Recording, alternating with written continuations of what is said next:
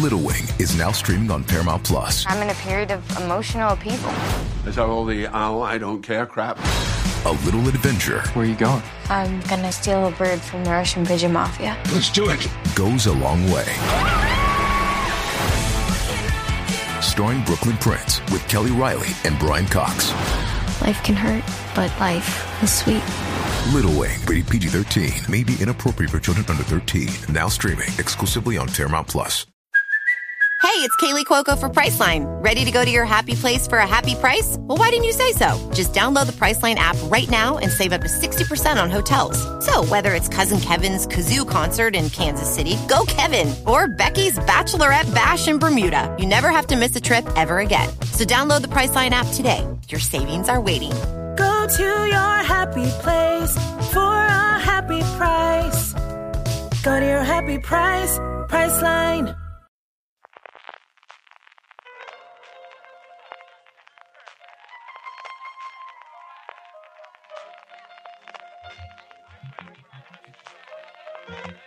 Estás escuchando Fuera de Series con CJ Navas. Desde que se acelera la concentración en la guerra del streaming en California, estás escuchando streaming de fuera de series, el programa que semana a semana te trae todas las noticias, comentarios y curiosidades del mundo de las series de televisión. Yo soy CJ Navas y para hacer repaso de lo mejor y lo peor de los próximos siete días, los que van del 20 al 26 de mayo del 2021 en el mundo de las series, me acompaña como siempre Álvaro Nivo. Álvaro, ¿cómo estamos? Muy bien, con una semana muy agitada estamos.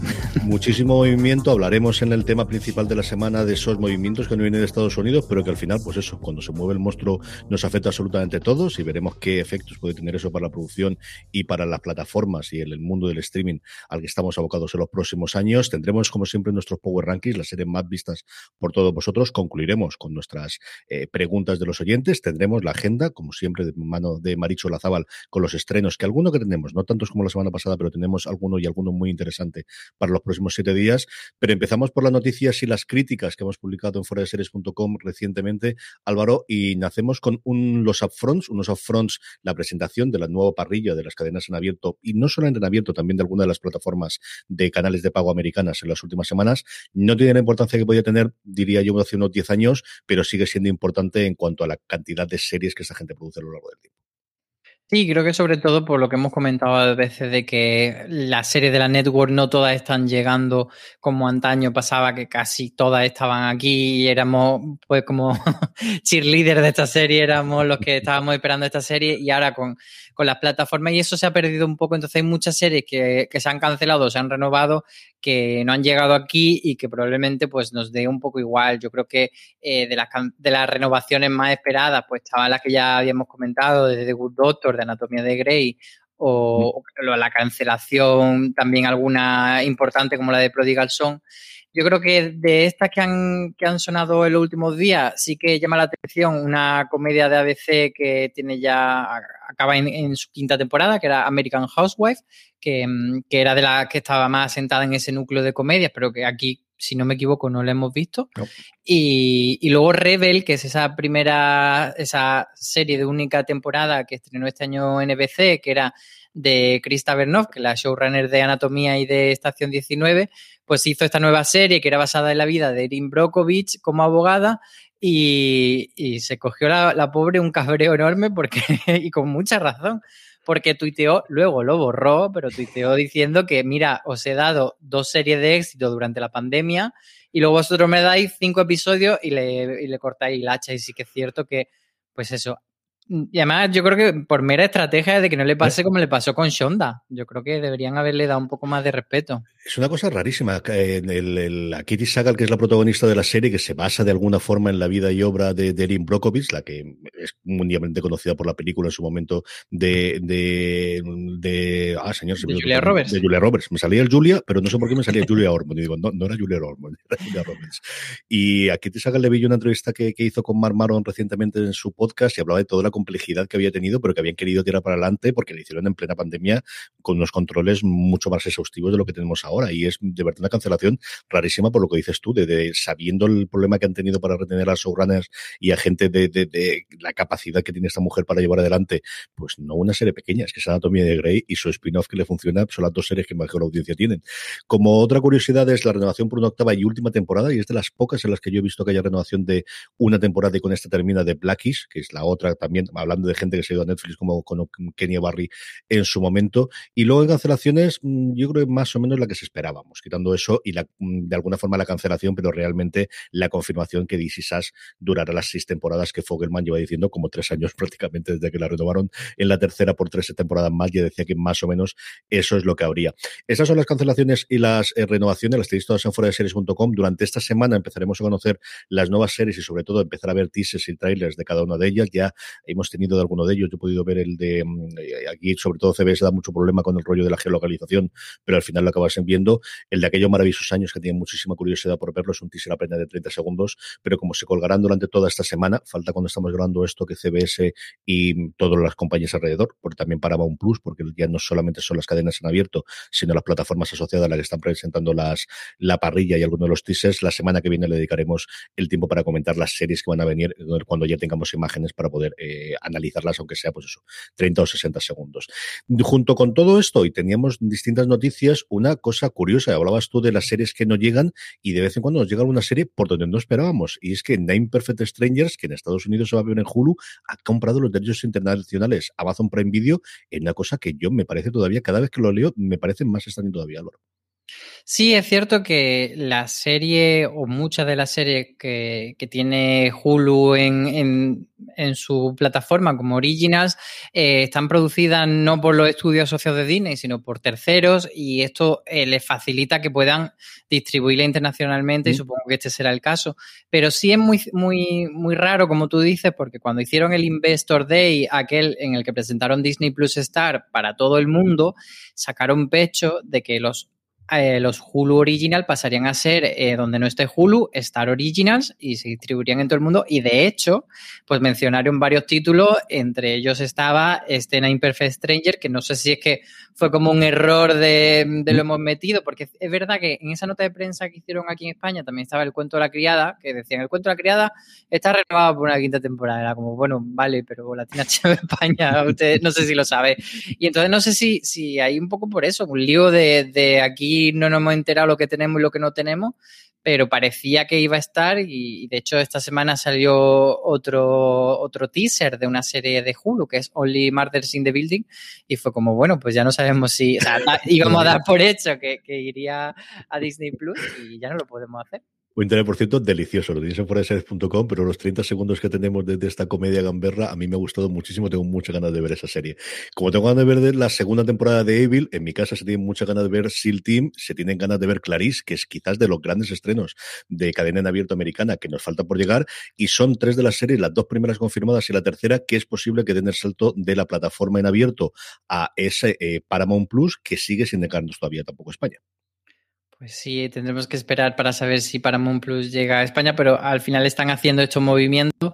Eh, para quien no lo sepa, Paramount Plus es la plataforma de streaming en Estados Unidos por ahora que sustituye a lo que antes conocíamos como CBO All Access y ahora en esta fusión eh, de Viacom y CBS, el grupo Viacom CBS, pues es su plataforma de cabecera, entonces están haciendo movimientos para que eh, tengan grandes caras y de hecho pues, hicieron algunos con de mover a RuPaul para allá, los Star Trek y ahora pues están aprovechando precisamente esa serie en abierto que no daban suficientes números para mantenerla en lineal porque por ejemplo SEAL Team ya iba por su quinta temporada y estaba como un poco decayendo y de hecho estaba en una cifra parecidas, por ejemplo, a MacGyver o a All Rise, que son series que han cancelado, pero por lo visto, pues están bastante, funcionando bastante bien en los entornos de, streaming, no solo en, eh, digamos, en, los que estén asociados a, a con CBS, sino también, pues, eh, cuando han estado, por ejemplo, Evil pasó un tiempo en Estados Unidos por Netflix, funcionó bien. Entonces, pues esta serie que, están ahí que posiblemente fueran a cancelar, pues bueno, es una forma de, resucitarla y de mantener marcas que quieras que no, pues han estado viendo cuatro, tres, cuatro millones de personas, que a lo mejor no son muchas personas para el abierto, pero sí para una plataforma pero son series que se venden internacionalmente y hablando de sorpresas y de series que se venden internacionalmente, la sorpresa de la mañana cuando grabamos esto ha sido la vuelta de los misterios de Laura. Ya hubo un cierto escándalo cuando se canceló de aquella forma hace siete años por televisión española y yo no daba ni un duro porque se volviese. De momento volveremos con un especial, pero todo apunta a que podemos tener más episodios a partir del funcionamiento de esta en televisión española. Sí, yo tengo ganas de que, de que se confirme la noticia, digamos, de forma oficial, porque es una exclusiva que, ha sacado Fórmula TV y, da ciertos datos bastante interesantes. Uno de ellos es que los dos guionistas principales de la serie, los dos creadores, que eran Carlos Vila y Javier Olgado, van a estar en esta nueva etapa, en esta TV movie, como tú dices, de, de Los Misterios de Laura. Y, falta por ver cuál va a ser eh, la estrategia de emisión, porque a mí es que me resulta un título muy jugoso para que sea una plataforma a la que se asocia televisión española, pues como hemos visto eh, con Amazon o incluso esto a mí me pega mucho para Movistar, entonces que de repente hay una primera ventana en, plataforma, yo creo que algo que iremos descubriendo. A mí me pega mucho con Amazon. Yo creo que se pueden encontrar. No, no sabría decirte ahora de cabeza si tienen todos los episodios de las temporadas, pero me sonaría mucho a incorporamos todos los episodios de las temporadas que se emitieron en su momento y ahora tenemos este especial y lo podemos hacer. Y últimamente Televisión Española con Amazon está haciendo bastantes, bastantes cosas. Un mesecito apenas nos queda para que llegue Elite, pero mm, antes de que llegue la nueva temporada el 18 de junio tendremos un poquito de, contenido extra esta eh, temporada con Elite Historias Breves van a hacer una especie de spin-off o una temporada puente, quizá, no sabemos cómo llamarlo, pero sí, lo que se trata es de coger a los personajes principales de la serie y mostrarnos cómo ha sido su verano. Eh, desde que empiece el nuevo curso de la encina, que es donde arrancará la nueva temporada. Entonces, me parece como una, buena forma de, de abrir boca y también para, para esos locos de Carmuel, que es el shipeo de Carla y Samuel, bueno, pues les van a dar una pequeña píldora de cómo se han despedido los personajes de, de Esther Espósito y Zan Escamilla. Vamos a tener también algo de Omander, vamos a tener ahí a, otro chico en, la piscina y un poco colocadillo. Así que, bueno, veremos a ver qué tal va. Y hay otro, por cierto, que es de Nadia en Nueva York, que yo me lo voy a tomar como si fuese un testeo para luego hacer Lucrecia en Nueva York, que es lo que realmente queremos y lo que yo llevo insistiendo durante meses. Sí, lo leí, te leí como, como hablabas con Carlos. ¿A quién le importa a nadie? Sí, señor, necesitamos más luz, necesitamos luz en Nueva York, total y absolutamente. Y como necesitamos también más Fargo, y están en ello, están en ello, todavía no han escrito los guiones, pero sí confirmando a Howley que de inicio van a tener más producción, eh, y eso sí, en una fecha más reciente, porque va a ser una temporada contemporánea.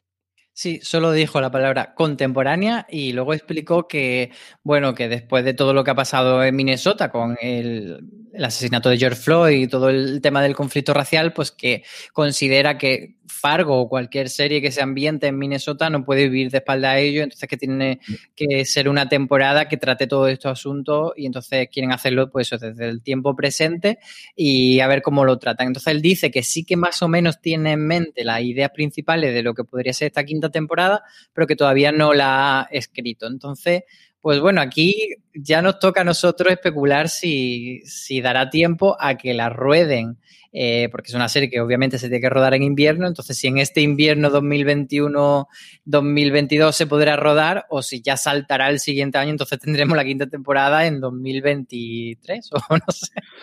Yo creo que si ya se ha empezado a dejar ahí es porque tiene intención. Otra cosa es cómo salgan los guiones y cómo le cueste, pero yo creo que sí que tendría intención para rodar en, este invierno de 2021 a 2022. Hasta aquí la noticia, vamos con las críticas. Eh, la primera que tenemos corre a María Joarias y el título dice todo. A pasión rival no le hace justicia el título.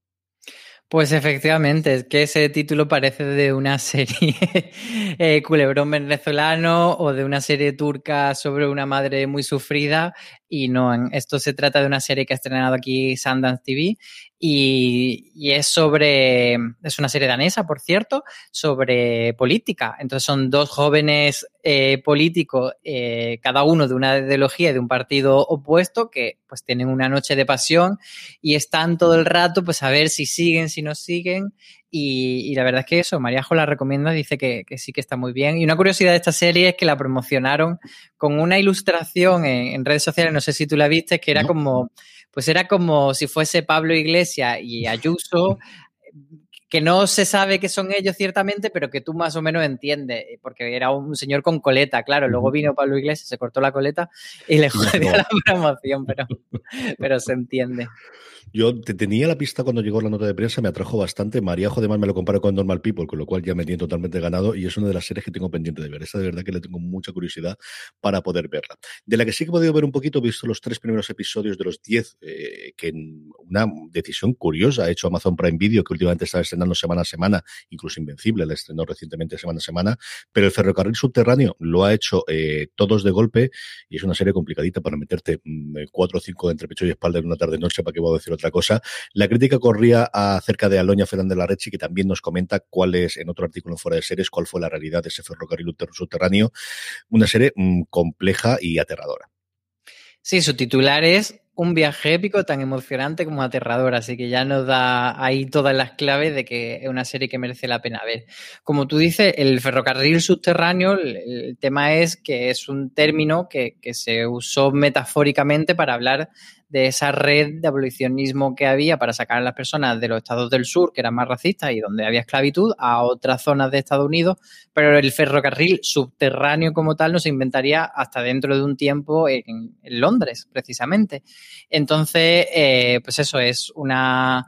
Eh, lo curioso de esta serie es que sí que convierte en el ferrocarril subterráneo y es lo que analiza en otro artículo eh, Aloña, que, bueno, pues eh, Barry Jenkins, que es el creador, él explica que, bueno, que para él, cuando oía ese término, se imaginaba el, tren y entonces quería llevar esa inocencia infantil que tenía él, que además también lo hacía la, la obra en la que está basada la serie, y lo han querido llevar a, pues eso, hacerlo terrenal, hacerlo verdadero. Y es una serie que, por cierto, tenemos un, razones para ver, así que si queréis saber más de este ferrocarril subterráneo, eh, ahí está. Y, una cosilla que tengo que hacer, por cierto, CJ, es quejarme, porque siempre está bien quejarse, de que no nos dicen si el título lo van a traducir hasta el último momento, porque esta serie la han promocionado con, con el título en inglés todo el rato y aparece ahí en la tele y ya estaba traducido. Entonces, hombre, Sí, al menos que lo digan antes y que no vaivenes. El más reciente, bueno, yo recuerdo, The Handmaid's Tale, el cuento de la criada se convirtió en el cuento de la criada a partir de la segunda o la tercera temporada. Antes era The Handmaid's Tale, The Handmaid's Tale, The Handmaid's Tale,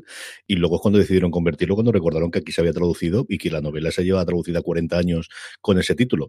A ver qué ocurre con Fundación. Yo tengo mucha curiosidad por si al final lo van a dejar el Foundation, porque he estado, los, eh, Apple también va cambiando, porque Lindsay Story yo creo que iba a ser Lindsay Story, al final va a ser la historia de Lindsay eh, definitivamente, y hay algunas que se las cambian y otras que las cambian bastante menos, y luego que hacen cosas como la de ciclos, que no tiene nada que ver con el título original. la que sí que es el título original, porque está directamente nuestra, es Reyes de la Noche. Hablábamos de ella la semana pasada, de cómo habíamos visto algunos de los episodios, y Juan Galón se ha podido ver la primera temporada, creemos, todo apunta que va a ser la primera temporada, los seis episodios eh, que se emitirán durante esta semana, y tiene su crítica sin spoilers. A él le ha gustado mucho, mucho en fuera de series.com.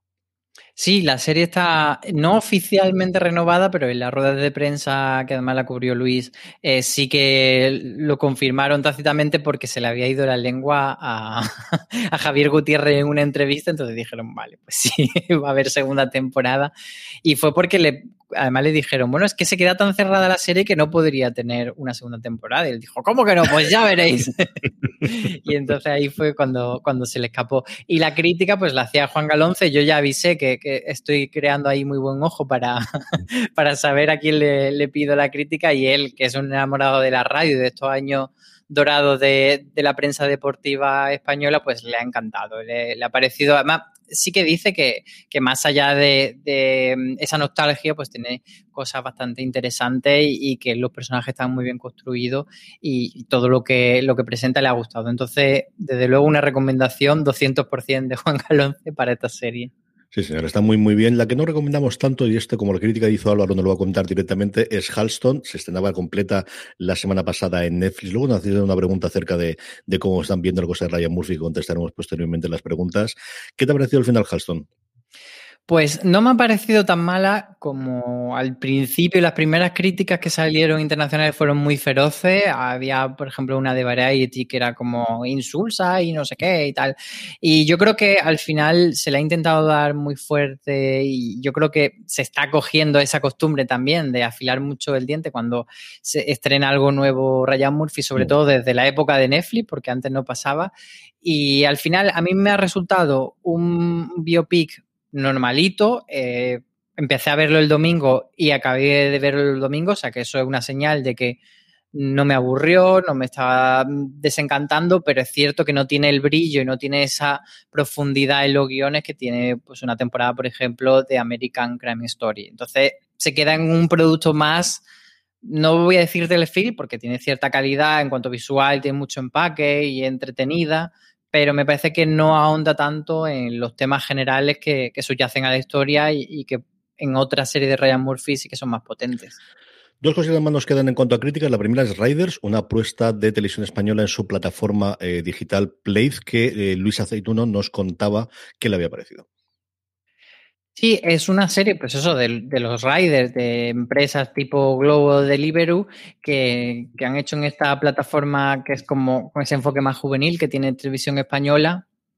Y él comenta que sí que eh, en cuanto a, lo entretenido es una serie que está bastante bien, pero luego eh, no entra tanto en una parte que podría tener como de crítica más social. También dice que, que la representación de los jóvenes no no acaba de ser demasiado eh, apetecible, demasiado profunda y que se queda en cierto cliché a la hora de, dar esa construcción de los personajes. Entonces, eso es lo que a Irma le parece que, no acaba de cuajar en esta serie, pero dice que bueno, que, como algo, como un entretenimiento ligero sí que funciona.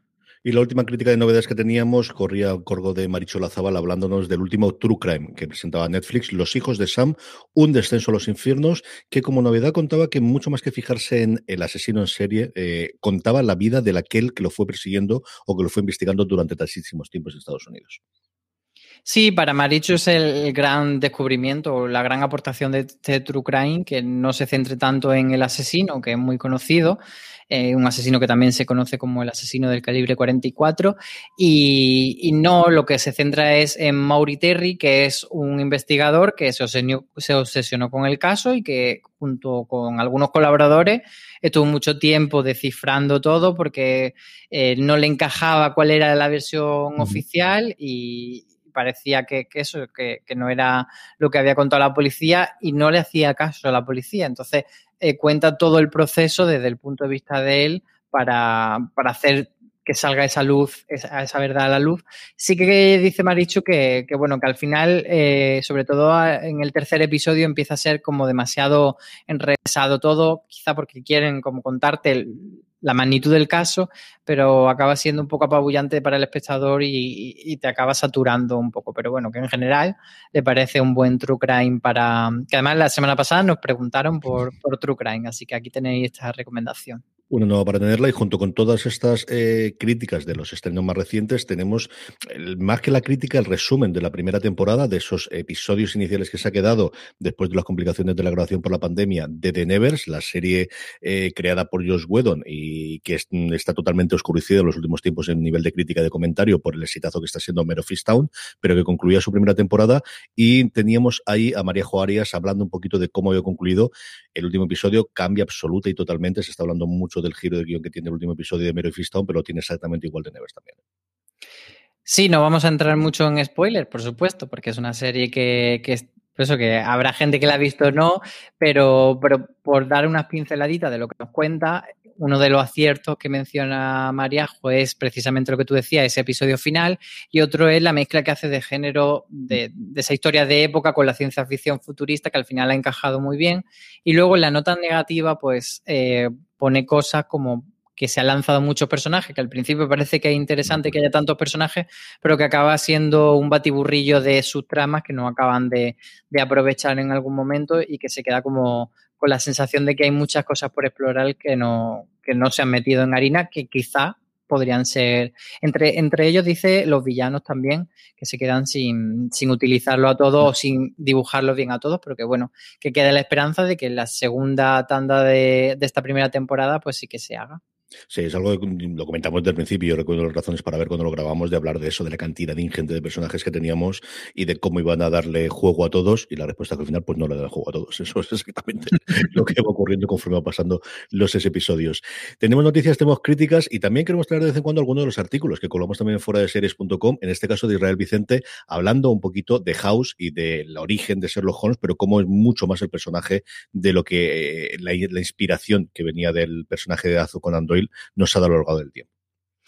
Sí, es un artículo de cierta curiosidad porque eh, todo el mundo asocia a, House con Sherlock Holmes evidentemente esa inspiración estaba, pero, pero bueno, el creador de Bishore eh, se, mm, se fijó en otras cosas y no las vamos a contar aquí para que la gente vaya fuera de series.com y lo lea, pero se fijó pues eso en otras series, en otro, eh, vio también la necesidad que había de personajes de drama médico en la televisión y fue ahí un poco como se gestó. Entonces, más allá de ese Sherlock Holmes, en este artículo pues cuenta cómo surge House. Todas las críticas, todos los artículos, todas las noticias las tenéis como siempre fuera de series.com y como os digo siempre, para que no se os escape ninguna y podáis leerla en el momento que queráis, uniros a nuestro canal de Telegram, telegram.me barra noticias FDS y así cada vez que publiquemos cualquier cosa en el medio os lo comunicamos, también nuestros podcasts evidentemente y así en el momento que queráis, si lo queréis avisado o luego al final cuando lleguéis a casa a última hora, que se ha publicado hoy en fuera de series, lo tenéis todo listo para que podáis ir uno a uno. Esto es lo que tenemos a día de hoy, lo que nos viene a partir de la semana que viene, como siempre, nos trae Marichu Lazabal con la agenda de la semana. Marichu, ¿qué tenemos en estos próximos días? Es una semana más bien flojita, sobre todo en comparación a lo que venía siendo la semana pasada, que fue una locura. El jueves 20 de mayo, Netflix estrena la segunda temporada de Special y Cosmo nos trae la quinta temporada de Tandem. El viernes 21 de mayo, eh, Netflix trae El vecino con su segunda y última temporada y Disney Plus trae Modoc, que es una serie extrañísima que me despierta mucha curiosidad, así que acabaré cayendo. El domingo 23 de mayo regresa por fin la que, en fin, no estaba muerta, estaba de parranda, que es Master of None, la tercera temporada, en donde Asis Ansari da un paso al lado y a ver qué es lo que nos vienen a contar, que bueno, por lo menos será algo distinto. El lunes 24 de mayo, Movistar Series estrena la tercera temporada de Black Monday y también Movistar Series trae Buscarse la vida en Brooklyn. Y por fin regresa, esta es una semana de regresos que parecían que no iban a venir no, nunca, la la cuarta temporada En Terapia trae HBO, o sea que, mira, nunca es tarde. El martes 25 de mayo, Filming nos trae Letitia, la Etitia, le, no sé cómo se pronuncia, Leticia o El fin de los hombres, y Fox Life nos traerá La Garzón. Y cerramos la semana con el miércoles 26 de mayo, cuando HBO nos traerá la tercera temporada de In Between. Así que, bueno, flojita en comparación a la semana pasada, pero hay un par de cosillas que rastrear. De todas esas, ¿con cuál te queda más, Mercho? Pues posiblemente con Modoc me despierta, por, pero porque me despierta mm. muchísima curiosidad, la verdad, y tengo ganas de verla. Y quiero. Master of None creo que va a ser una de esas series que o nos va a decepcionar en general de esto no es lo que nosotros habíamos comprado, o nos va a parecer una preciosidad lo que hayan hecho y olvidaremos que es una serie distinta a lo que habían sido las dos temporadas anteriores. Así que Modoc y Master of None. Sí, hasta el punto de que Master of None le han cambiado el título oficialmente. O sea, ya no se llama Master of None, sino es Historia de Master of None, el, una historia de amor o algo por el estilo que no recordar que era. Para, momentos para, de amor. Momentos. Para intentar cambiar esa, esa percepción inicialmente. Maricho Lazabal, un beso muy fuerte hasta la semana que viene. Álvaro, de todo lo que nos ha traído Maricho, ¿qué es lo que más te apetece a ti ver? Pues Modoc no, porque me da mucho repelúg el muñeco. Entonces me voy a quedar, por supuesto, voy a ver en terapia temporada 4 Master of None, por supuesto, la voy a ver. Y me llama mucho también esta de Letitia o el fin de los hombres que estrena filming, porque, bueno, pues sobre un caso criminal de una chica de 18 años que mataron en Francia y que fue como un caso muy, muy sonado allí. Y, tengo bastante curiosidad por ver, que además es una serie que está dirigida por Jean Xavier Delestred, que es. Eh, que ganó el Oscar y tal, y el que hizo The Staircase. Así que me apetece mucho este título, la verdad. Creo que puede ser una de las sorpresillas de la semana de estas que, que cuando ves el título dices, ¿esto qué es? Y luego resulta que, que acaba siendo la joya. Yo tengo curiosidad por ver modo, aunque no sé si el tono me va a matar. El, últimamente tenemos varias series, tanto de violencia como de, de tono jocoso, sardónico en animación. Hemos tenido aquí, desde luego, Invisible en Estados Unidos, porque aquí está todavía pendiente de estrenar Harley Quinn, de la que se habla muy, muy bien, con la voz de Carly Cuoco poniéndole a Harley Quinn. Y este modo, por lo que yo he visto en los trailers, parece que va más o menos en esa línea. A mí no es una línea que especialmente me, me fascine, pero sí que veré alguno de ellos. Más tarde no tengo curiosidad por verla porque sí que he visto bastante entrevistas y bastantes artículos y bastante reviews recientemente. Mister In Between es una serie que yo siempre recomiendo, si no os habéis acercado a ella, es divertidísima y tiene un tono eh, muy, muy, muy, muy, muy apañado. Me recuerda mucho a Patriot, me recuerda salvando muchísimo las diferencias a Breaking Bad en cuanto a tono, pero es una cosa mucho más divertida que esa. Y luego en terapia yo sí que puedo contar, porque estoy mirando si se había acabado el embargo o no, porque me ha sorprendido la poquísima cantidad de críticas que he sido capaz de encontrar de la cuarta temporada de Entre Terapia. Y efectivamente se concluyó el pasado 17, solo encontró una en Variety, han, eh, pasaron 16 de los 24 episodios que van a conformar, es una serie complicadita de, de verla. Yo he visto lo que por eso, por eso no hay críticas eso lo creo, ¿no? no sinceramente, sinceramente, lo creo, Álvaro. Al final son, han reducido de cinco pacientes o de cinco sesiones a la semana a cuatro, que se van a emitir dos el lunes, entiendo aquí en España, y dos el martes, porque en Estados Unidos van el domingo y el lunes, así que serán de esa forma, de forma que la nueva eh, psicóloga que interpreta Uzo Aduba, que está sencillamente majestuosa, es espectacular lo que está haciendo, eh, entrevista, tiene tres pacientes y luego un cuarto en el cual, de forma similar a lo que ocurría originalmente, ella habla con alguien, que en este caso un psicólogo, es una amiga suya, contando un poquito cómo dio la experiencia de la semana. Es una psicóloga, en este caso en Los Ángeles, que tiene relación con el personaje de Gabriel Byrne, aunque no sabemos inicialmente cuál es, pero desde primero, en la primera toma, lo que vemos es un retrato del personaje de Byrne con ella, y eso es algo que vamos a conocer poquito a poco a lo largo de la temporada. Y luego son, nuevamente, para aquellos que no lo habéis visto, son sesiones de 30 minutos de terapia pura y dura. La primera eh, semana, por así decirlo, está toda dirigida por Michelle McLaren, es una em, em, maravilla. Yo recuerdo que siempre lo comparábamos con, con obras de teatro hasta que leí el artículo que hizo Alberto Naun diciendo de no, porque fijaros la cantidad de planos fijos y de primeros planos que tiene, que eso en teatro no sería fácil, no sería posible concluirlo y tiene toda la razón del mundo. Al final tiene una labor de dirección bastante, bastante interesante. A mí me ha gustado mucho lo que he visto hasta ahora, pero es complicadito. Al final es una serie en la que tenemos dos personas, tres personas a lo sumo hablando. Mm, eh, eh, si os gusta ese tipo de series, os gustará. A mí yo he ido poniéndola poquito a poco y viéndola poquito a poco y se va contando muchísimas cosas, se va desvelando muchísimo, sobre todo como se ocurría en la, en la serie anterior, lo que le ocurre al psicólogo. O sea, ella viene de, tener un, un, problema familiar, un fallecimiento familiar que despierta, acaba de fallecer su padre y despierta un montón de recuerdos de cosas que han aparecido eh, antes en su vida y a partir de ahí se desembarca toda esa relación que va a tener y que se va trufando también la relación que tiene ella con los pacientes. Yo lo que he visto hasta ahora me ha gustado mucho, así que acercaros a ver esta cuarta temporada en terapia y si no habéis visto las antiguas con Bayern, de verdad que vale mucho la pena. Yo recuerdo que me gustaron muchísimo cuando la vi en su momento. Hasta aquí tenemos nuestra agenda, vamos a hacer una pequeña pausa y volvemos a seguir. This episode is brought to you by Paramount Plus. Get in, loser! Mean Girls is now streaming on Paramount Plus. Join Katie Heron as she meets the plastics in Tina Fey's new twist on the modern classic. Get ready for more of the rumors, backstabbing, and jokes you loved from the original movie with some fetch surprises. Rated PG 13. Wear pink and head to ParamountPlus.com to try it free. As a new Western Union customer, you can enjoy a $0 transfer fee on your first international online money transfer. Send money to your family and friends back home the fast, easy, and reliable way. Visit WesternUnion.com or download our app today to get started, and your first transfer fee is on us. FX gains apply, not available for credit cards and transfers to Cuba. Services offered by Western Union Financial Services, Inc., and MLS 906983, or Western Union International Services, LLC, and MLS 906985.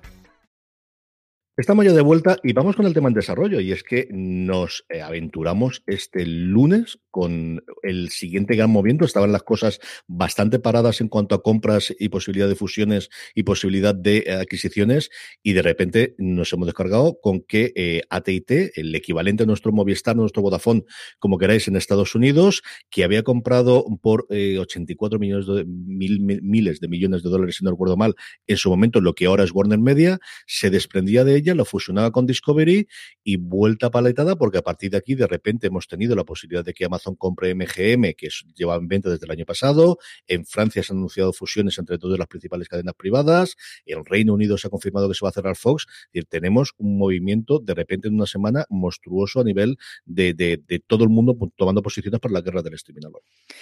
Sí, sí, quilombo, quilombo. Si quiere empezamos con esta de AT&T, con esa fusión que va a hacer entre Warner Media y, y Discovery. Al final, eh, bueno, lo que viene a ser es hacer que el pez sea más grande, mm. eh, porque lo que van a hacer es reforzar tanto los servicios de streaming que tienen como, como los canales lineales. Eh, Discovery, además de ser pues lo que todos conocemos como el Discovery Channel, el canal de, de, los documentales así como entretenidillo, pues tiene muchísimas marcas eh, allí en Estados Unidos, bueno, y, en todo el mundo. Eh, pues, por ejemplo, el canal TLC, que es un canal de esto, para que la gente se ubique un poco, TLC es el de eh, mi vida con no sé cuántos kilos, eh, la hermana enana que se casan con hermano enano, todo este tipo, el de, ¿cómo era aquel de mi extraña adicción? Todo este tipo de documentales. Luego tienen el canal, el Food Network, tienen Own, que es el de Oprah Winfrey, tienen Travel Channel, es decir, tienen muchísimos canales de, de este corte de estilo de vida. Entonces, parece ser que, que HBO, o sea, Warner Media, que tenía HBO más, que tiende más a la ficción y a las películas, bueno, pues puede encontrar un complemento muy fuerte con todo este contenido de factual, de reality, de reportajes, etcétera. Lo que no queda tan claro todavía, porque no lo han dicho, básicamente, es si van a mantener Discovery Plus, que fue la plataforma que lanzaron eh, hace poco, que además se lanzó con, con, intención de lanzarla internacionalmente, incluso han anunciado ya alguna producción española y producciones grandes de series documentales en todo el mundo. Entonces, no se sabe si ese Discovery Plus lo van a integrar dentro de HBO Max y hacer una plataforma gigante o van a mantener eh, las dos marcas separadas, eh, como hace Disney Plus con, con, Hulu. Esa es un poco la, gran duda, pero desde luego parece que la operación, si todo el proceso de competencia, etcétera, que tiene que ser aprobado, eh, que será como para 2022, se soluciona, pues se creará una gran empresa que, que será, pues eso, con el objetivo de competir con Netflix, con Disney Plus. Al final es una retirada de, de AT&T después de haber gastado pues cerca de 150 mil millones de dólares en intentar comprar contenido. Lo hizo inicialmente con, con DirecTV, que es la gran plataforma de emisión por satélite. En Estados Unidos es muy importante porque los eh, partidos del fútbol de los domingos del fútbol americano los tienen en ellos con un canal en el que puedes ir saltando de partido a partido en cada uno de en prácticamente todos. Eso le costó un porrón. Le han vendido después por prácticamente una cuarta parte de lo que hay y ellos entraron con Warner. Eh, lo cambiaron absolutamente todo, despidieron a toda la gente, se, marcharon, se marcharon casi toda la gente que había HBO, hicieron la apuesta por HBO Max. Jason Killar, que es el actualmente el jefe de contenido, que curiosamente es que el mismo sábado, un día antes de que empezaran los rumores y dos días antes de que se confirmasen, tenía una entrevista de estas geográficas que suele salir, aquí saldría en el país o en el mundo, y en Estados Unidos suele ser en New York Times o en el Wall Street Journal, de ponértelo de cara adelante, y además la propia gente de Wall Street Journal decía que habían puesto todas las facilidades del mundo la gente de prensa de, de, HBO, pero de verdad, es que además leí la entrevista el sábado, o sea, si no, no que la viese después, que me llamó mucho la atención y contaba todos sus grandes planes a futuro y de toda la movida que había tenido, sobre todo con los cineastas, cuando había decidido que todas las películas iban a ir a HBO Max simultáneamente en los cines y cómo todo se había calmado y cuál es la estrategia que tenía. Y dos días después se encuentra sin compuesto sin novia porque ya han nombrado que el jefe máximo va a ser el gente de Discovery. Como os digo, eh, ATT tenía un grandísimo problema de deuda porque se infló a, pedir dinero prestado para hacer estas compras, no le acaban de salir como ellos esperaban, y en eso esta operación, que podría poner a hacer parte económica, pero tampoco creo que sea el público ni el momento para meternos, pero fundamentalmente es recordar dinero para poder pagar parte de la deuda que tenían y luego decidir que sacan las manos de ahí, aunque siguen manteniendo el 71% del accionariado de la nueva empresa, que como decía Álvaro, va a juntar lo que de alguna forma Warner ha hecho tradicionalmente, o este Warner Media, que es ficción, con el set tipo de documentales barra reality barra estilo de vida que también le está funcionando Discovery en los últimos tiempos y armándose para la guerra del streaming. Y esa es fundamentalmente la casa. Discovery, por ejemplo, tiene Eurosport dentro de Europa, o sea que realmente tiene un peso internacional que HBO ha tenido poquito a poco recientemente, pero que no tiene esa presencia que tradicionalmente tenía Discovery. Y nada, un día después teníamos la confirmación, y esta yo creo que a nosotros nos afecta bastante, de que Fox cerraba en el Reino Unido, habían cerrado ya todos los canales de Disney, cosas como de Disney DX y Disney Channel, cosas similares similares, y Fox, que funcionaba bien en el Reino Unido, pero que no tenía la importancia que tiene aquí, que sistemáticamente es el primero o el segundo canal de pago más visto, cerraba y chapaba una misma semana en la cual yo no sé si en comparación con esto, porque se lo voy a decir, en Fox España anunciaban que iban a tener en exclusiva la tercera temporada de New Amsterdam también. Sí, pues eso, eh, no sabemos qué pasará, si será, como se suele decir, cuando vea la, la barba del vecino cortada por la tuya remojar. Eh, yo creo que al final en todo este proceso, a veces como hay como dos factores. Uno es, bueno, pues si da dinero lo mantenemos y otras veces llega alguien y dice, no, pues todo esto fuera. y de dinero, no de dinero. Si lo dice un gerifalte, ahí que va. Pero, yo creo que tengo la intuición o, o, la esperanza de que fue España como canal lineal sí que se mantenga un tiempo en España. Eh, quizá Fox Life puede que sí que tenga más papeletas para morirse porque al final le han quitado su, su, serie emblema que era Anatomía de Grey y como decías tú, pues eso, han anunciado esta semana que que van a estrenar en Fox eh, la tercera de New Amsterdam, también han lanzado. Es verdad que los grandes estrenos ya no están, eh, pues Walking Dead eh, sigue, pero quitaron eh, This Is Us está perdida en combate. Bueno, pues estamos ahí con la, con la duda de qué pasará, pero bueno, pues esa información sobre lo que ha pasado en Reino Unido podría ser un avance de lo que pasa aquí en España. Y la última que tenemos a nivel internacional es MGM, que es uno de los estudios independientes que quedan. Quedan alguno, queda Starz por ahí perdida, queda el grupo, es tan pequeñito, pero queda el grupo de MC, queda Sony, que al final no tiene una plataforma como tal y que no sabemos si en algún momento dado o se venderá o tendrá un acuerdo exclusivo, pero MGM, eh, fundamentalmente mm, eh, por todas las series que tiene y en, en, la parte de cine por James Bond, que de hecho tiene la última pendiente de estreno desde hace un año y medio aproximadamente, se intentó hacer compra por ella, hubo muchos rumores de que Apple intentó comprar comprarla eh, antes de la pandemia, se tiraron para atrás, se volvieron a hacer las, las negociaciones y se está rumorando ahora que Amazon podría hacerse con todo el catálogo histórico de MGM y con todas sus producciones aquí al futuro. Claro, el, al final es una noticia un poco en la línea de cuando Disney compró Fox, que no solamente compra eh, digamos, la empresa que está produciendo cosas o una empresa para potencialmente producir nuevos títulos, es decir, un estudio, sino que compra pues muchísimas marcas que están asociadas a, a, lo que ya produce y a lo que le pertenecen. Entonces, eh, pues eh, Metro Goldwyn Mayer, por ejemplo, la franquicia Stargate, como tú decías, es James Bond, pero también pues eh, realities de Estados Unidos, franquicias como Survivor, The Voice, El Aprendiz, o sea que tiene muchísimo contenido y, claro, luego habría que ver cómo encaja esa venta hipotética, que todavía no sabemos si se va a consumar o no, o sea, qué se quedaría Amazon, si podría eh, llevarse mucha de esa marca a la plataforma, eh, contenido que se produce para otros, qué pasaría con él, pues bueno, hay que ver qué queda todo eso, y, pero sí, al final sería como una apuesta sobre todo por llevarse mucho catálogo histórico. Lo que está claro es que las aguas están revueltas y que estamos en ese momento en el que todos nos aventuramos hace dos o tres años de es que todas las plataformas no pueden existir, es que todas al final no podrán durar y hay un momento en el cual pues claro, yo eh, empezando a pensar, digo, yo creo que la que estemos claras es Netflix, tenemos clara Disney Plus, que ha funcionado por encima de las posibilidades o lo que ellos esperaban, tenemos claro Amazon y Apple en el sentido de que al final, mm, si quieren seguir teniendo dinero, tienen dinero infinito para poder seguir inyectando, pero todo el resto de las demás que quieren entrar en este mundo de la guerra del streaming, HBO Max está haciendo esos números, pero bueno, lo que ocurre, Peacock y, NBC Universal exactamente igual. Había ciertos rumores de que podría haber una fusión o una compra de NBC Universal y de CBS, eh, Viacom CBS. Esa fusión tendría muchísimos problemas regulatorios en Estados Unidos, porque al final son dos cadenas en abierto que está prohibidísimo en Estados Unidos y al final son dos productoras. Y si ya en su momento a Disney cuando compró Fox le obligaron a, a quitar bastante parte, incluida sobre todo la cadena en abierto, aquí ocurrir exactamente lo mismo pero los rumores y los, los desde luego, es compras adquisiciones y que aquí independiente, independiente, van a quedar muy poquitas cosas en cuestión de dos o tres años.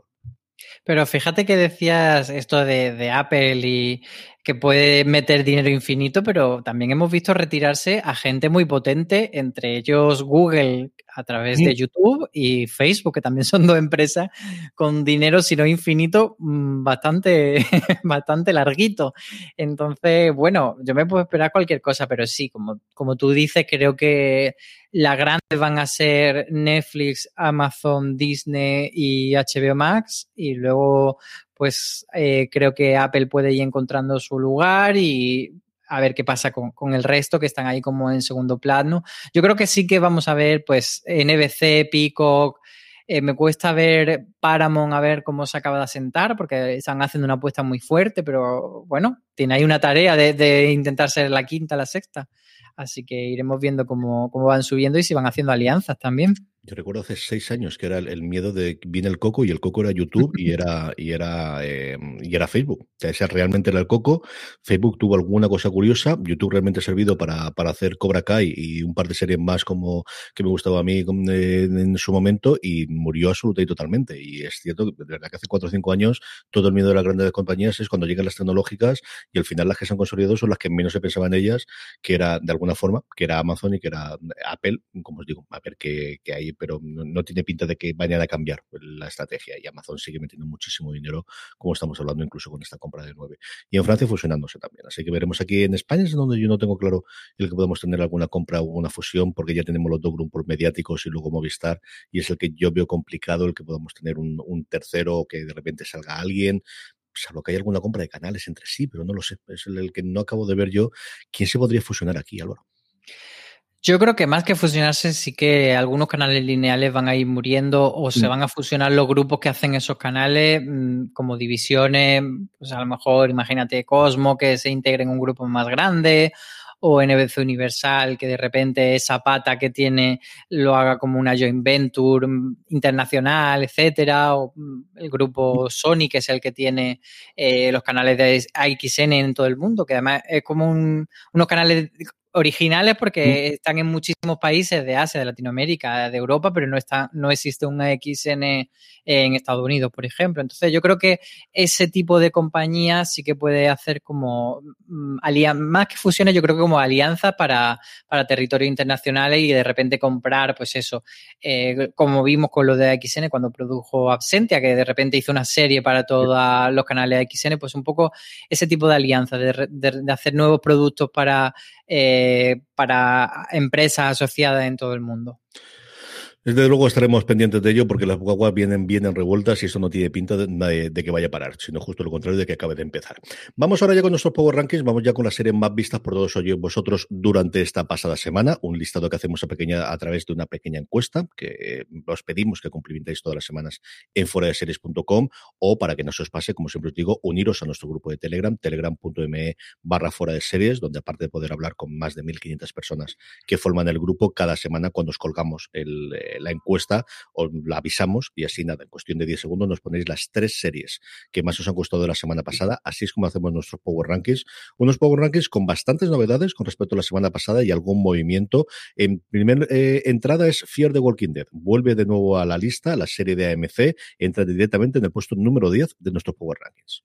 Sí, va entrando y saliendo toda la semana y esta semana consiguió subirse. Y en el 9 tenemos The Nevers, que da un gran bajón, es la que más baja esta semana, eh, concretamente cuatro puestos con ese final de primera parte de la temporada. En el 8, la otra gran comedia de eh, Apple TV Plus, Mythic Quest. Hemos vuelto otra vez a la oficina de videojuegos, estamos estrenando dos episodios, tuvimos la primera semana y a partir de ahí uno todas las semanas, hablaremos de ello desde luego cuando concluya. Una verdadera maravilla de serie, a mí me fascina. Mythic Quest ocupa el puesto número 8 de nuestro Power. Y en el 7 tenemos Line of Duty en Movistar Plus, que baja tres puestos, a pesar de que, bueno, ya hace bastantes días que terminó la temporada, pero todavía hay gente eh, o, reenganchándose a esa temporada viéndola en maratón o terminándola de ver. suponemos que ya la semana que viene probablemente caiga de la lista, pero por lo menos ahora está ahí en el 7.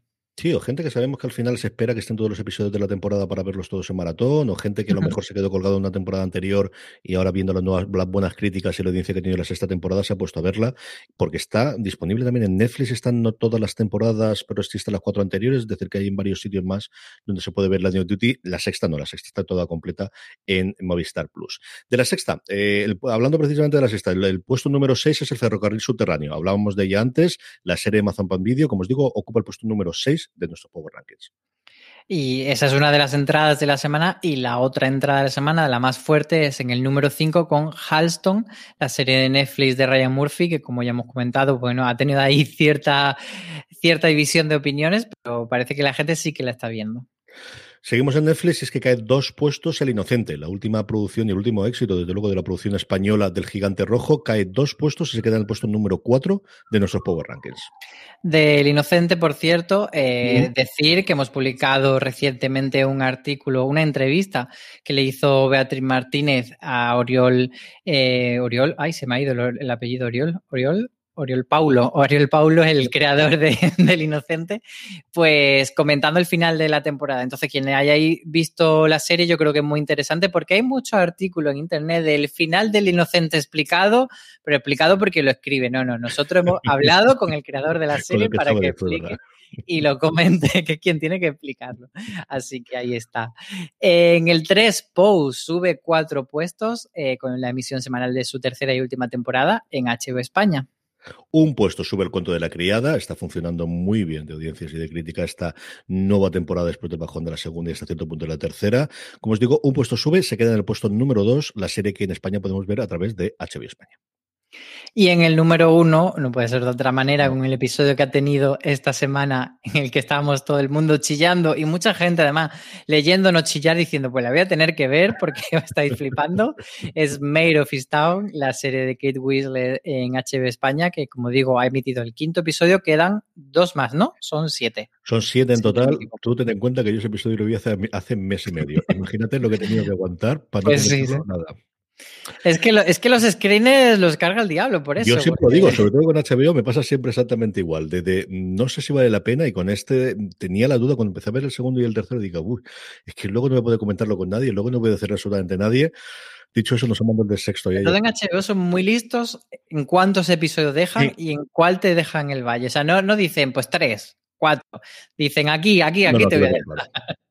Aquí esta parte lo hacían muy, muy bien. Hay otros en los que tenemos todos los episodios de toda la temporada, también según cómo graben, pero yo creo que aquí lo tienen grabado todo. ¿eh? No, sabría decirte si falta sí, alguna cosa de especiales, pero grabado sí que lo tienen que tener absolutamente todo. Concluimos, como siempre, con las preguntas de los oyentes. La primera que hacemos, eh, porque nos llegaba también a través de Twitch, que nos estaba viendo Fermón83 y nos decía, Álvaro, no sé si vais a hablar de ello, no entendí tu tweet sobre que tenías la sensación de que Ryan Murphy se arrepentía de su acuerdo con Netflix, y es que también Isma F nos decía, hola, muy buenas cracks, ¿qué tal veis el futuro de Ryan Murphy en Netflix? Sé que ha tenido bajones y subidas, pero creo que está haciendo series de nueve al menos. Es un genio. ¿Sabéis para cuántos años es acuerdo con Netflix? Gracias. Álvaro, ¿cómo pues, ves Pues lo primero, un beso a Fermon83, que está todas las semanas viéndonos en directo aquí en streaming. Y a ver, el tweet iba porque un poco la, lo que cuenta, y lo voy a decir un poco sin spoiler, por supuesto, lo que, lo que viene a contarnos Halston es un hombre que es muy creativo, que se que convierte esa creatividad en una empresa y que trabaja con ejecutivos eh, que intentan pues, hacer de su creatividad una, una fábrica de churros de vender muchos productos. Entonces, un poco la valoración que hace eh, la serie o la enseñanza que te quiere dar es un poco eso, cómo se pondera la creatividad y, el arte frente a lo empresarial.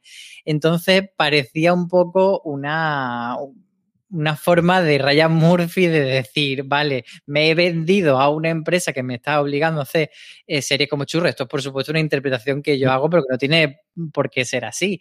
Pero que a lo mejor es una forma de decir, bueno, a lo mejor eh, hacer tantas series para Netflix está eh, quitándole la, capacidad de, de, hacer las obras más artísticas y, y, no lo sabemos si él pidiendo ayuda o no, pero desde luego esa, esa paralelismo entre, entre el personaje de Halston y la figura de Ryan Murphy sí que creo que se pueden trazar. Sobre todo cuando lo comparas con el contrato de Sonda Reigns, que fueron prácticamente simultáneos, y Sonda tardó dos años en hacerlo Bridgerton y está tardando un montón en hacer el resto eh, para la época en la cual Murphy había hecho ya como cuatro producciones para dentro de Netflix, ¿no? Y al final, pues, pues no te digo que no todo el mundo, que es un genio absoluto y total, pero al final si hace mucho, pues no todo te vas a poder tener exactamente el mismo cuidado. Y es que mm, comparado con, con, los éxitos que tuvo en FX, no ha tenido ninguna serie, yo creo que de números, que la hablamos, y ahí siempre tenemos el problema de Netflix, pero desde luego de crítica, que yo no sé si la gente está con uñas, como decías tú antes, o es que no hemos tenido desde luego ninguna cosa a la altura de lo que hacía precisamente cuando tenía el contrato con FX. Sí, que al final también FX hacía sus cosillas. O sea, por ejemplo, American Horror Story ha tenido temporadas bastante discutibles. Por ejemplo, es cierto que, que Feud estuvo muy bien y que las dos temporadas de American Crime Story fue las que pusieron eh, el, como la barra de decir hasta este es el listón a, a seguir. Eh, por cierto, sobre, sobre los años, son cinco años. el contrato se anunció en 2018, pero no sé exactamente en qué punto, si, si entró en vigor en 2018 o ya en 2019. O sea que todavía le queda un buen tiempo a Ryan Murphy ahí. A ver, yo creo que mm, habrá un poco de todo. Para mí, eh, Hollywood, a la que se le metió muchísima caña, no me pareció una, una serie fallida. Yo creo que conseguía bien lo que, lo que pretendía. Eh, y esta sí que la veo como un poco más anodina que, Hollywood. A mí de Politician sí me gustó. Luego ha tenido cosas menores como pues, documentales. Luego de Prom, por ejemplo, la película a mí no me gustó nada, pero eh, mm, parece que no funcionó mal. Entonces yo creo que, bueno, que, que Ryan Murphy tiene que seguir probando, pero sí que creo que Halston abre un poco la veda para que la gente empiece a cuestionarse hasta qué punto esa carta blanca que dicen que le dan en Netflix de aquí lo, pueden hacer lo que quieran, pues a lo mejor no tienen que hacer lo que quieran, sino que necesitan un ejecutivo como el que tenía en FX o como, como la que tenía en Fox, que le dijese, bueno, vamos a ir por aquí y esto sí y esto no. A ver qué ocurre con el futuro. Precisamente hablando del futuro, Raikkonen nos preguntabas, bueno, nos decían primero, buena, fantástico programa como siempre, ¿qué plataforma caerá la, la primera? Pues es una, es una pregunta, lo comentábamos antes, que es muy difícil saber. Eh, por ejemplo, yo pensaba que Acor TV iba a desaparecer y de repente no, desapareció y este tipo de plataformas pequeñas. Mm, yo diría a lo mejor Star Play, pero es que Star Play se les ve muy seguro y están metiendo mucha pasta, aunque aquí sea pequeñita, en Estados Unidos están apostando mucho por ella. Ay, me cuesta, me cuesta. No sé si Paramount Plus eh, es la que quizá tengo más como más dudas de que pueda sentarse y creo que que al final también eh, acabará mutando en algo. Yo creo que las plataformas han llegado para quedarse. Yo creo que van a morir son los canales lineales. Es decir, de una forma u otra, fusionadas, rehechas, mm, reafirmadas como canales dentro de otros distintos, como puede ser el caso de StatPlay, de tiene sus suscriptores independientes, pero realmente donde ellos pueden hacer fuerza es en Estados Unidos eh, como canal propio como canal independiente que puedes contratar dentro de Amazon o dentro de Apple, igual que aquí, o que pueden en el, resto del mundo, en España especialmente, eh, entrar dentro de la suscripción que puedas tener con tu eh, cablera o aquel que te lleve el Internet a casa, yo lo que creo que el futuro es mucho, mucho más complicado son para los canales de pago lineales. Esos son los que yo no tengo nada claro. Creo que irán desapareciendo, lo que no sé es cómo de rápido. Y no sé cuánto habrá acelerado la pandemia esa desaparición poquito a poquito que vamos a tener por dos razones. Primero, porque se dejen de ver, porque tengamos toda la oferta de plataformas. Y segundo, porque las casas madres, que en muchos de los casos también tienen su propia plataforma o están surtiendo de contenido esa plataforma, van a querer, eh, pues como acabamos comentando antes, cerrar Fox, como han hecho en Reino Unido, para dar todo su contenido a Disney Plus. Esa es la que yo creo que va a tener mucho más que caigan las plataformas o que desaparezcan las plataformas, que como decía Álvaro, cayó a Con, que no sé cuántos suscriptores tenían, y de repente vuelto a renacer. Eso sí, al final integrada dentro de su caso de Orange y veremos el resto de las, de las cableras si también lo va a tener. Yo sobre los cables creo que eh, no tanto que vayan a desaparecer, pero sí que creo que van a quedar como más residuales, como un poco fondo de armario, de decir, en vez de ser el sitio donde estrenamos nuevas series, pues de repente que haya un canal con un bucle de mm, episodios de procedimentales, pues eso, de SEAL Team o no sé qué, pero que la, que la temporada de SEAL Team esté en Paramount Plus, pero luego tengas pues ese canal en el que van estrenando episodios de mente, van reponiendo episodios de, de mente criminal en bucle y ese tipo de, canales. Pero yo creo que, que, van a pasar eso, a ese segundo plano para la gente que le apetece más ver la tele a la antigua usanza, pero no como primera ventana. Sí, señor. Y hasta aquí ha llegado streaming. Volveremos la semana que viene, como siempre, con todas las noticias, con todo el repaso semanal. Hablaremos de los estrenos de las nuevas series que nos traigan los upfronts. Tendremos nuestros power rankings, como siempre, y tendremos todas las críticas en foradeseries.com. Nada más, lo un beso muy fuerte hasta la semana que viene. Muchos besos a todos. Y a todos vosotros, gracias por escucharnos. Pasad por fuera de series.com. Vednos todos los miércoles de tres y media, a partir de las tres y media, en twitch.tv barra fuera de series, y nos podéis preguntar en directo y hacernos alguna de las preguntas. Y como siempre, escuchar nuestro podcast, que tenemos muchísimo contenido durante toda la semana, a la espera de que volvamos a tener Universo Marvel cuando regrese Loki, que no falta prácticamente nada. Gracias por escucharnos, gracias por estar ahí y recordad, tened muchísimo cuidado ahí fuera. Oh, oh, oh, ¿Necesitas ayuda? En O'Reilly Auto Parts te ayudamos. ¿Necesitas algún consejo? Te aconsejamos. Nuestros profesionales en autopartes están siempre disponibles para ayudarte a encontrar lo que necesites. Excelente servicio al cliente es solo una de las ventajas que ofrece O'Reilly Auto Parts. Los profesionales en autopartes. Oh, oh, oh,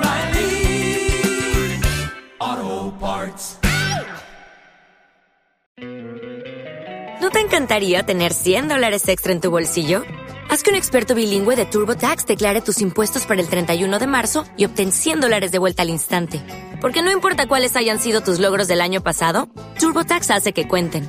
Obtén 100 dólares de vuelta y tus impuestos con 100% de precisión. Solo con Intuit TurboTax.